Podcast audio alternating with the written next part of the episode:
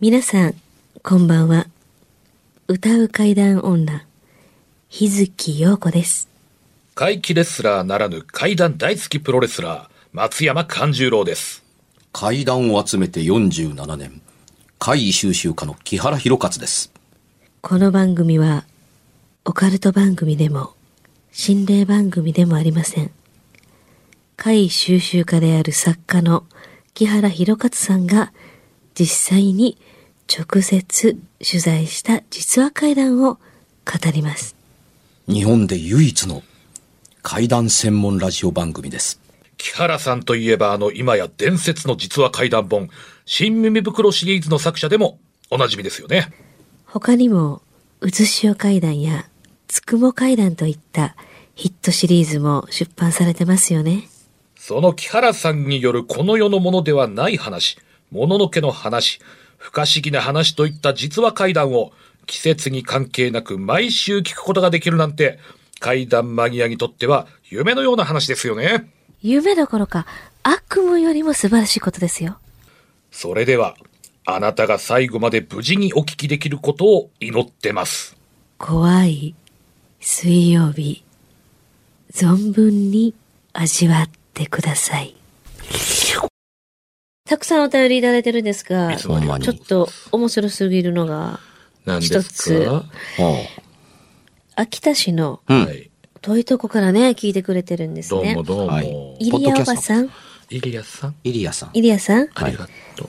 こんばんはこんばんは。こんばんは。木山さんん松島さんうん日月さんすに点々になってますけど、 これ誰も会うてへんやんおいおいおい ちゃんと聞いてて、木原くんです。松山さんじゃあ、松山、き木原さんですよ。木山さんじゃなくて木原さん。はいで、松島さんじゃなくて松山松さん。山さんそして、日月さんは、あの、読み方は合ってますけど、つに点々でございますかはらい。ね。ちゃんと聞いてや。面白い。でもね、ちょっとね、三人さっきかんちゃんがね、全部一つ見つけたよね。同じ方が、はい。もう一枚来てて、こっち合ってるんですよ。そうなんですよ。あの、イリアさんね、あの、もう一通別でお便りをくださってまして、で、そっちの方は、松山さん、日月さん、木原さん、こんばんはってちゃんと全部あ合ってるんですよ。おてんのだからこれちょっとボケてくれたんかなって、若干思った読りま。れたくて。そう。でもね、この人いい人ですよ。うんうん。そうなのつくも階段の本、発行が楽しみですとか言ってくれてありがとうございますええ人やもうなええ人やねそうです。イリア・クリアキンって呼んであげる。はい。まあ、我々からもね、ちょっと突っ込みを入れさせていただいたというね。はいええということで、なんか終わりか先週、そう。だってね、うん。ほら何、あったじゃん、あれ。何があれよ、覚えてないの先週の、うん。ほら、予告編。あ予告編せやせやせやせやせやせや。でしょあの木原さんが言ってあった。そう。あこういう話があんねんなと思うんですけどね、これ島根県松江のお話なん、はい。あで、すよ予告のお題何でしゆた予告のお題。え、階段の世界の中についに、新たなるダイエット方法がそうそうそうでした女。性の方とか特に気になってん聞いじゃてなよ、いかな、今こから。れ。 は今い年。書きましたよ。ああ、そういうのがあるんだ、みたいな。それでは、うんお願いします。はい。あのー松江で取材した話なんですけどもね。はい。あの、中学を卒業して高校はい1年生の夏休み、うん。しばらくぶりに、あの、中学時代のおお友達が、その方の家に揃った、3人揃った。い友達が2人やってきた。うん。うん。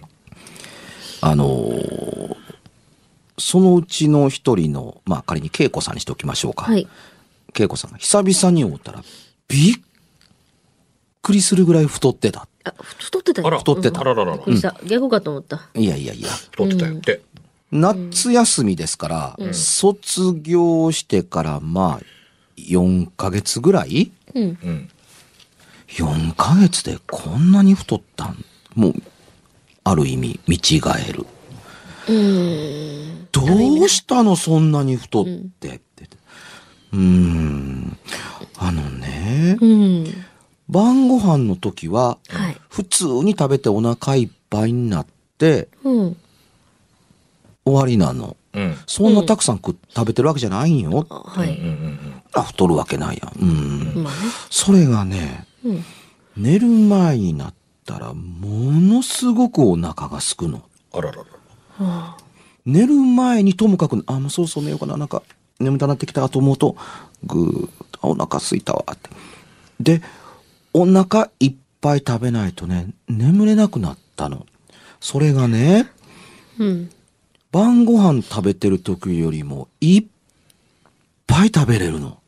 食べても食べてもお腹いっぱいにならないから、うんで本当にお腹いっぱいになったらやっと眠れるようになったんだけど、もうお母さんが、なんで朝になったらこんなご飯減ってんのみたいなもんなの。そのぐらい食べるよね。はいびっくりした。冷蔵庫の中急に減ったねみたいな。おーあんた大概にしときや。うん。もう着てる服のサイズ全然ちゃうやん、みたいな風になってた。うん。まあ、ともかく久しぶりって話して、うん。さあ帰ろうかっていう時に、その玄関まで見送り行ってると、奥の方から、あの、おばあちゃんが見送りに来たっていう。はい。ちょ、ちょ、あんたあんたあんたって。うんあ、私、あそうそうそうそう。うん。あんたね、ひょっとしたら前に妙なものに手を合わせたことない妙なもの。いや、別にないですけど、うん。とその太った子が答えた。はいその子にしか声かけてないから。いうんえ、いや別に、あの、手を合わせた覚えないですけど、そうなんううんん。うんうん。いっぺん、田中神社さんに行ってらっしゃいなって。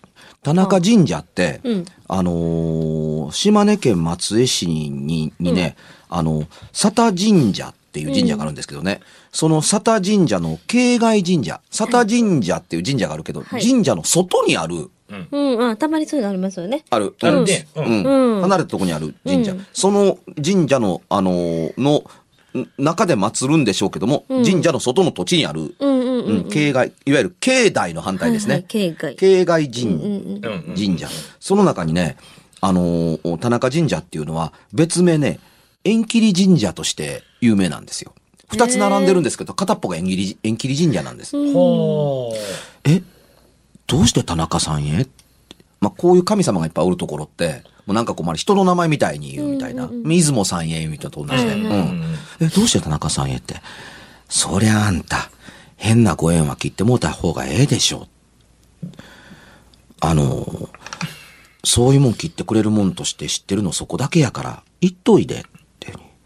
はい、わかりました。で、その子も、まあ、K さんも、うんあのーいつの間にかこんな風になったわけだから、なんか変なものにご縁結んだから、こんなことなってんちゃうかなと思うことも、思うところがあったんでしょうね。うんうん実際に行ったと思うんです。夏休みの終わりに、また遊びに来てくれた時には、元の恵子さんの体型に戻りつつあったから。つまり、ぐーっと痩せてった。うん。っていう。たったそれだけの話やけれども、突然太ったりするのって、うん。もし食欲と関係がある人があるんやったら、うん。変な食欲のご縁を切ってもうたらええんやという示唆に満ちてるような気がした。これはええなと。あーなるほど。その縁ね、人との縁というか、その縁ね。うん。うん。あのーまあね、あんまり例えとしては良くないですけどうも、んお腹空いてお腹空いてしょうがない、日月陽子みたいなのがベターっ とくっついてくると、食べても食べても後ろで、お腹空いた。もっとお腹空い食たべ。て。あ、お前文句言いもっと食たべい。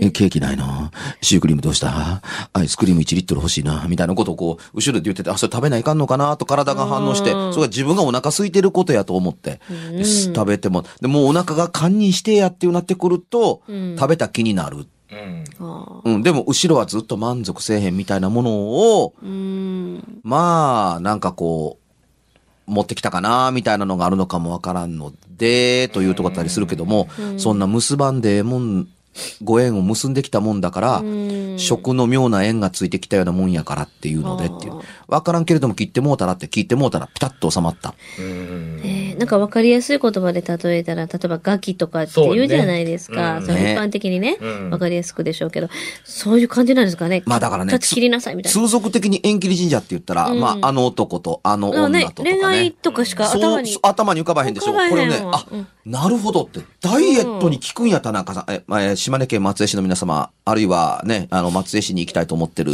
皆様へ、松江市にはね、あのー玉造温泉みたいなね、うん美肌に、えーところもあったりしますけど、うん。田中さんでご縁を切ってもうて、痩せるという方向があったりするという新しい観光スポットが誕生するかもわからないので、よく聞いといてください。行ってみる価値あるかも。この。このラジオ聞いたら行くんじゃない行ってみた方がいいかもね、これ。ねでね、あの、縁を結ぶ神社っていっぱいあったりするんうんんですよ。そうですね。うん、でもね、考えてみたらね、悪い縁を切るというだけでもいい縁に恵まれるかもわからへんのでうん、ええもんとばっかり結びに行こうと思ってるんじゃなくて、縁を結びに行くことに夢中になって、悪いもんとも結んでるかもわからへんから、あー悪いもんはとりあえず切ってもらうということを同時にやるということを先にやっうて、んだからええもんを結んでくださいいう方が効率的かもわかりでますせよんね。スペースをちゃんと開けそて、うでそすねこにちゃんと今のを入れると。いらんデータは先にね、そうそうそう削除してしまってから、新しいものを入れるねそうそうそうそうそうそう。なるほどね。まあ、これを一言言うとくとね、はいあのーまあ、階段の幅も広いな、みたいな。まあ、本当ですね。うん。で、で、お題をいこうか。お題ね、なんか今日はねななんかもらおう、かいっぱいあの、お便りでもいただいてるんですけど、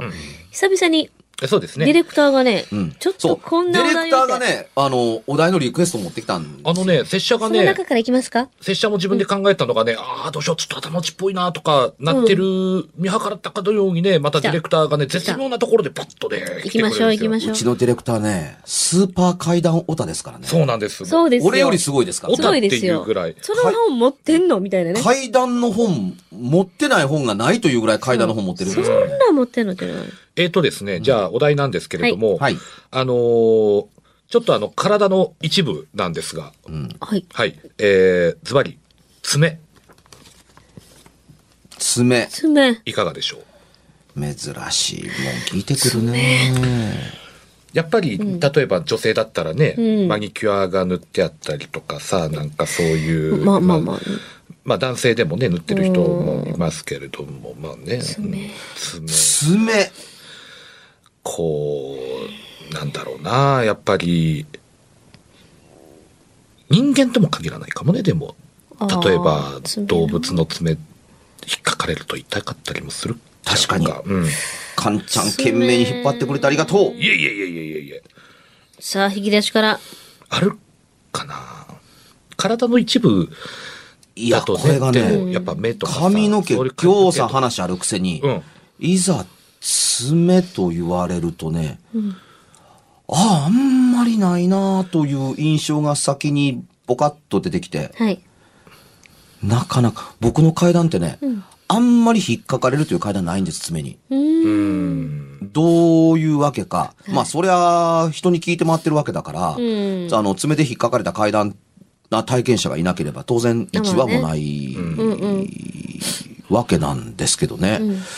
あんのかもわからんけれども、あの、どういう意味でしょう。ものすごい印象に残ってるという爪の話というのが、はいはい。まあ、あんまりない。なぜかというとね、爪よりも、うんあまあ、おそらくですけどもね、あの、爪よりもうん。腕の方が、ああーのー腕、あるいは指の方がねあ、指その、あー使う勝手の効果が高いんですよ。もっと大きなくくりなんだ。爪よりもうん。指とか手全体とか。うん。でね、あのーすまあ本に書いた最近取材させてもらった話でね、あ、これは変わった話やから採用しようかな。途中まではね、あ、これただの夢の話だと思って、あの結構高く食ってたんですよ。はい大したことにはならないだろうと思ったら、全然最後はそうではなくて。うん。それがね、あの、私ね、よくこういう夢を見るんですよ。でけ木原さんありませんかねあの、布団で寝ててね、うん。体がぐらっと傾いた瞬間に、あ、落ちるって言うんで、はっと目が覚めるっていうことないですかああ、あありますありますね、っ普てい通うあよくあるね。あるうよん。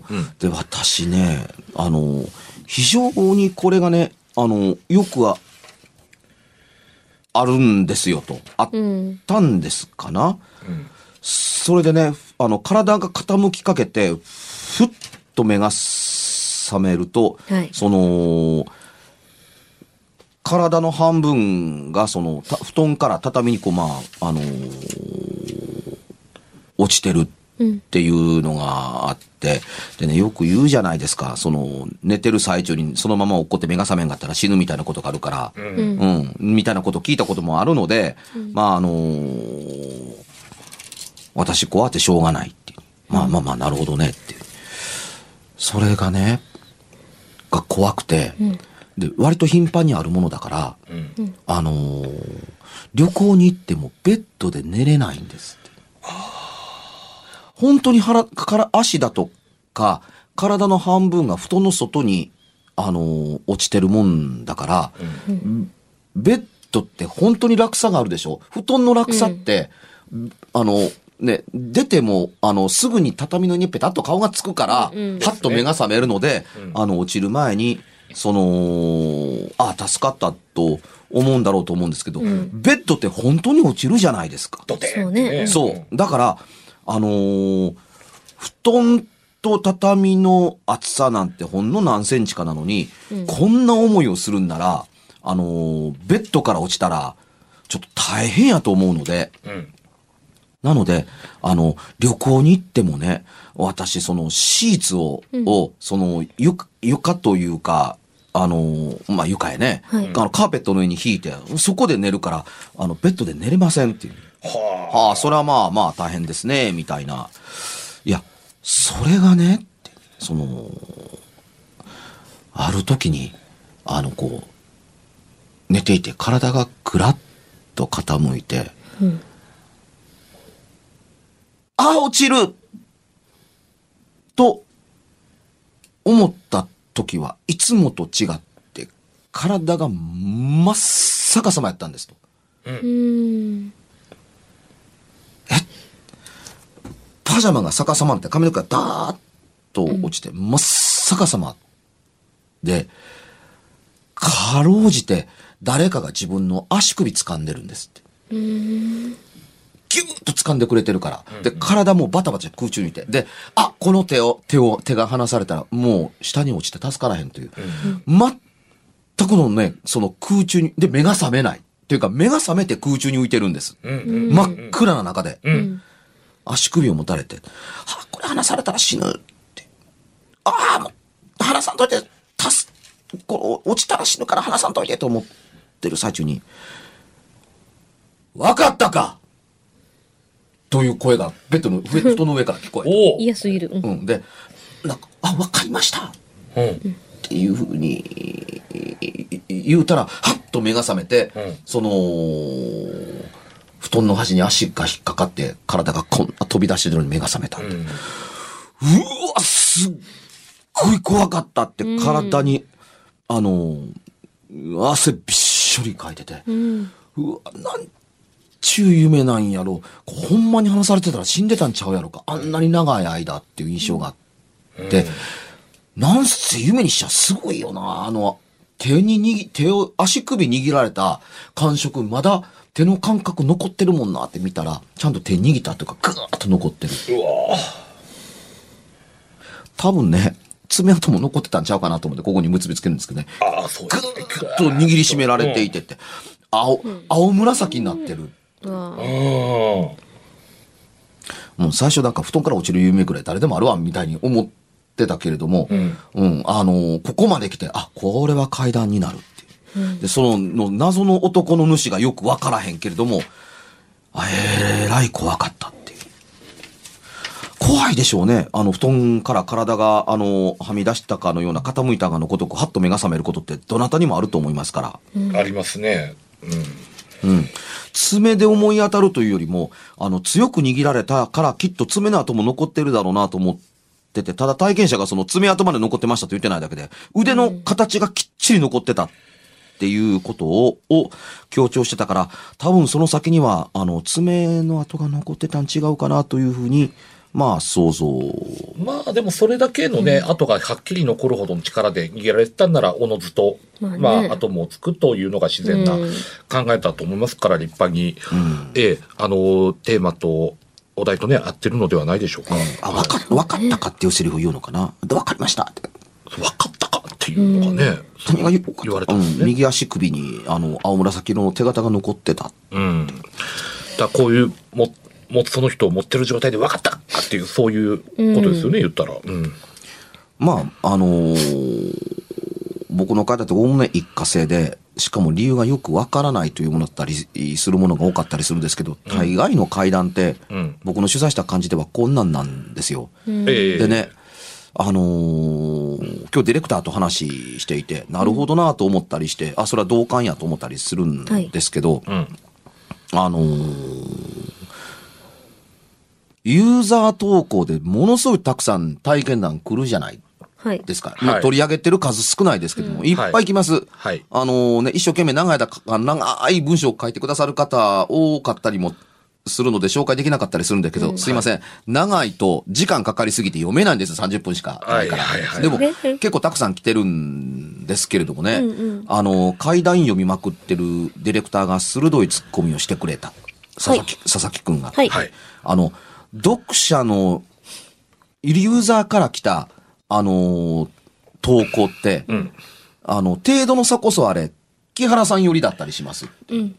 つまりその理由もわからへんし、うんうんうんうんあの、必ず幽霊が出てくるものとも限らそうですね。はいないし、うんっていうとこだったりするんですけども、はいネットだとか他に載ってる階段とユーザーのからの投稿って全然被らないんですっていう。だから取材やってる木原さんとは、ユーザー投稿被ってると思うんですけどうも、んうん。はい。あのー他のその階段とこんなに差が空いてるというのはどういうことなんでしょうねという話題がちょっと出ました。うん。なるほどと。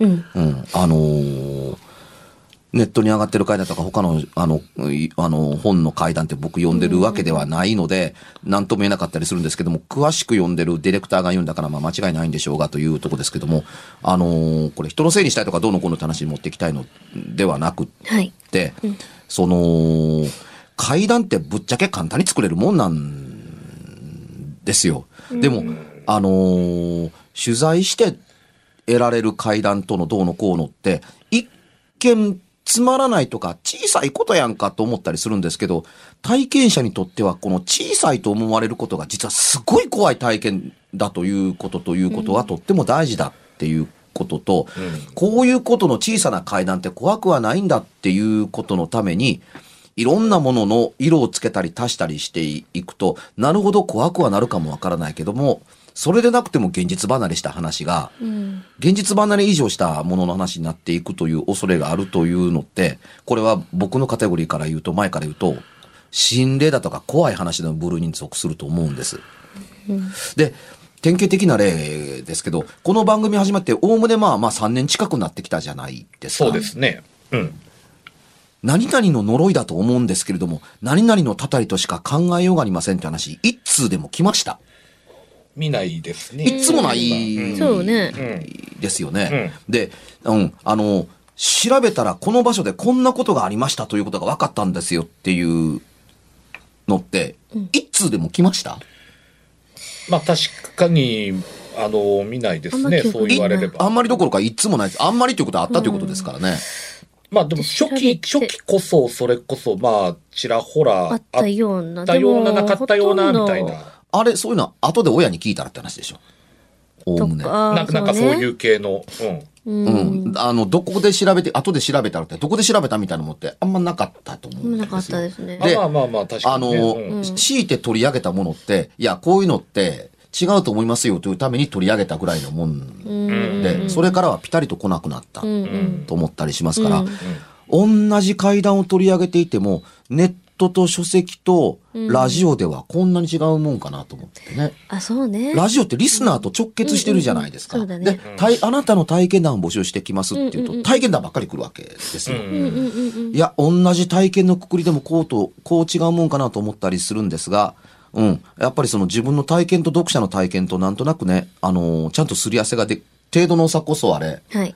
あのーちゃんとね、似たような世界観で繋がってるところに、そのリスナーとのシンパシーを私感じますねっていう気がね、はい。えーちょっとしたりします。ねえ、そういうお便りをお待ちしておおりま待ちしすてよ。ますどうぞそうそういうお便りをどんどんお待ちしています、うんってなことが言いたかったりするわけですけど、はい小さなことですけど大きな意味がありますそうなんです。我々の番組にとっては我々からの要望でもありました。はいただ、長いお便りもたくさん来てますけど、ちゃんと目は通してますそからう、ね。ちゃんと読んでるんですよ全て読んでるん必ずそうですよ採用させていただくには、ちょっとあんまり長すぎると、うんね、あの、時間の関係で。内容的なね読め問かった題りするのねで読むのに10分かかったら番組20分で終わっちゃいまそすう。えーそのあそうでたすりねはご了承くださいね。はい。はい、ということで告知いきましょうか。はい。えー、松山勘十郎が主催しておりまはす。い大衆プロレス松山座、えー次回公演は7月30日、日曜日15時から、えー、JR 環状線桃谷駅からほど近い幾度区民センターで行います。はい夏休みシーズンですから、ぜひご家族でご来場ください。詳細は松山勘十郎で検索すると、ブログや SNS 等、えー、アップしておりますので、ご覧ください。よろしくお願いします。はい。え日月陽子はですね、日月陽子つに点々で検索していただきますと、ホームページ、ブログ、えーあと SNS、どんどん、あのーいろんな情報が、えー引っ張れると思いますので、ぜひ検索してください。はい。はい、えー7月に、えーハイパージャパンでアニメの話を語りに行く木原くんですけれども、うまくいったら階段を語らせてくれるかもわからないと言われているので頑張りたいと思っていますが、詳しくはツイッターを読んでいただければ、木原の木に木原の原で、木原博和で、えーいますので、えーフォローしてあげてください。今夜はいかがでしたでしょうか何もなければいいんですが。えちょっと、あなたの後ろ、す誰ですか番組ではお便りや感想のほかあなたが体験した怖い話やあなたが聞いた身近な人の不思議な体験また怖い写真やいわく因縁のあるものなどもお待ちしていますメールの宛先は、階段アットマーク、jocr.jp、k-a-i-d-a-n アットマーク、jocr.jp。ファックスは、078-361-0005、078-361-0005。おはがきは、郵便番号650-8580、ラジオ関西、階段ラジオ、怖い水曜日まで。ぜひ、本物の怖い話を私に教えてください。お相手は、歌う階段女、日月陽子と、階段大好きプロレスラー松山勘十郎とそして、階段を集めて47年。木原博一でした。それではまた来週、お耳にかかりましょうこの一週間、あなたが無事でありますように。